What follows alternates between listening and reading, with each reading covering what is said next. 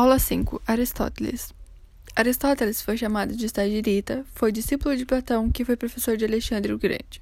Fundou uma escola chamada Liceu, e a filosofia que Aristóteles dava era peripatética, que nada mais era do que ensinar andando. Obras importantes sobre Aristóteles eram a metafísica e sobre a alma. Aristóteles tinha uma teoria do conhecimento, que nada mais era do que o conhecimento sensível e racional são distintos, mas dependem um do outro. Para Aristóteles, o conhecimento tem seu ponto de partida no conhecimento sensível. O conhecimento tem seu início nas coisas particulares, porém é universal. A metafísica estuda o ser enquanto ser, e quem deu esse nome foi Antrônimo de Rhodes, que significa depois da física. A teoria do conhecimento é que nada está no seu intelecto sem antes ter passado pelos sentidos.